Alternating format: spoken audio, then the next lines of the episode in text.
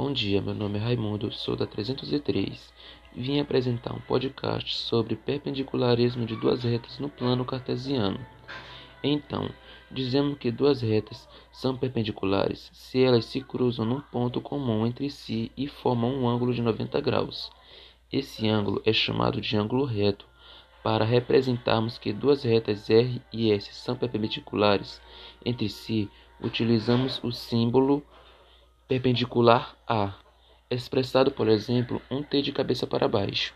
Então, assim, R perpendicular a S. Vou citar aqui um exemplo de retas perpendiculares.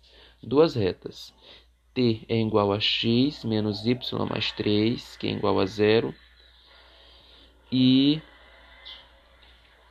O, que é igual a x mais y menos 3, que é igual a zero serão perpendiculares se possuírem um ponto comum e nesse ponto for formado um ângulo de 90 graus. Obrigado e esse foi meu podcast sobre perpendicularismo de duas retas no plano cartesiano.